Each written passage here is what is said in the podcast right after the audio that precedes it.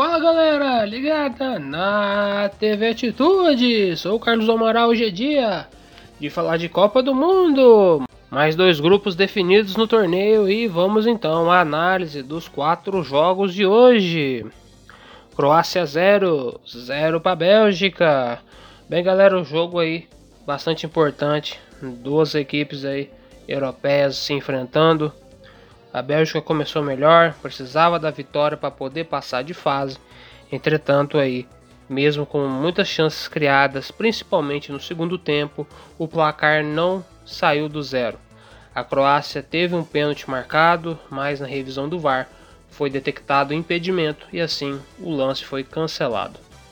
Dessa forma, a Bélgica no segundo tempo foi para cima com tudo. Lukaku entrou na equipe e ele teve três grandes oportunidades de fazer o gol e nas três ele falhou.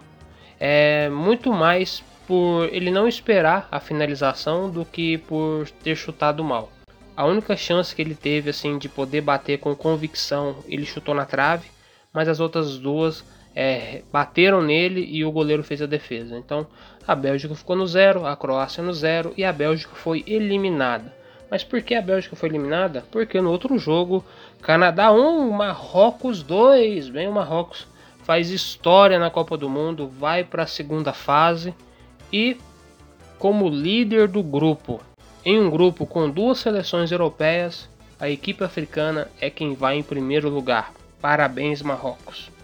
Bem, nesse jogo, os três gols foram do Marrocos, inclusive o contra que validou para o Canadá.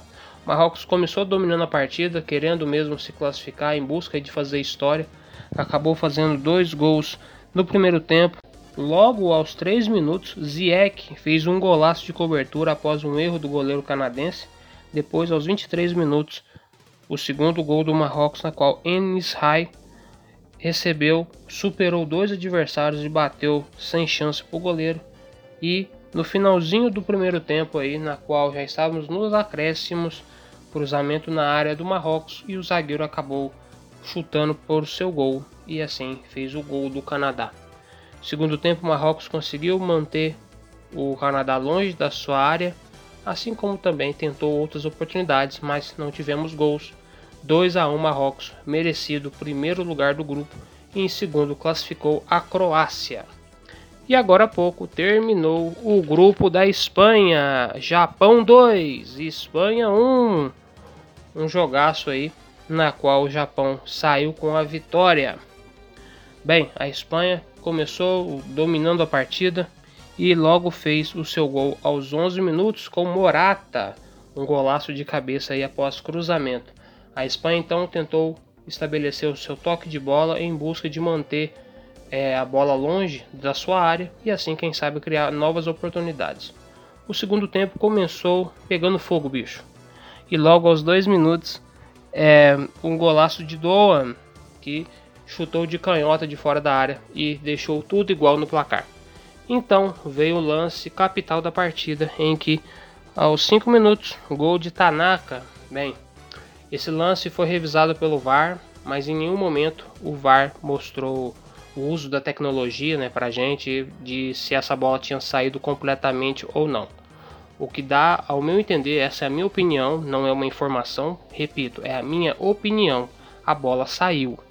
A bola saiu, então o gol do Japão deveria ser anulado. E não foi. O gol do Japão foi é, dado válido e desse jeito o Japão venceu por 2 a 1 a Espanha. O Japão poderia ter feito outros gols, porque se demonstrava muito melhor na partida infelizmente não conseguiu mais nenhuma grande chance. A Espanha tentou, mas não conseguiu sequer passar qualquer perigo no goleiro nipão. Dessa maneira, o Japão fica com a primeira vaga e a Espanha com a segunda. E no outro jogo, Costa Rica 2, 4 para a Alemanha. A Alemanha fez a sua parte, venceu a partida, mas precisava de pelo menos um empate da Espanha para poder as duas passarem para a segunda fase. Não aconteceu.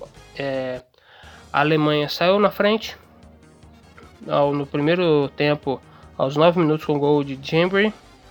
E depois disso, aí no segundo tempo, a Costa Rica virou o jogo, fez 2 a 1 Estava um jogo muito movimentado, mas desde os 27 minutos até aos 39, a Alemanha fez outros três gols venceu por 4 a 2, um grande resultado, mas ineficaz para a classificação.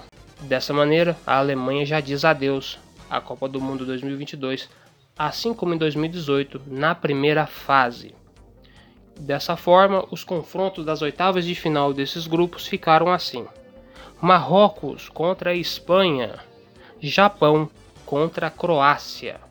É, galera, amanhã tem Brasil, último jogo aí da nossa seleção contra Camarões. Vamos de time reserva e até o nosso uniforme será o reserva. Sim, amanhã vamos jogar de azul.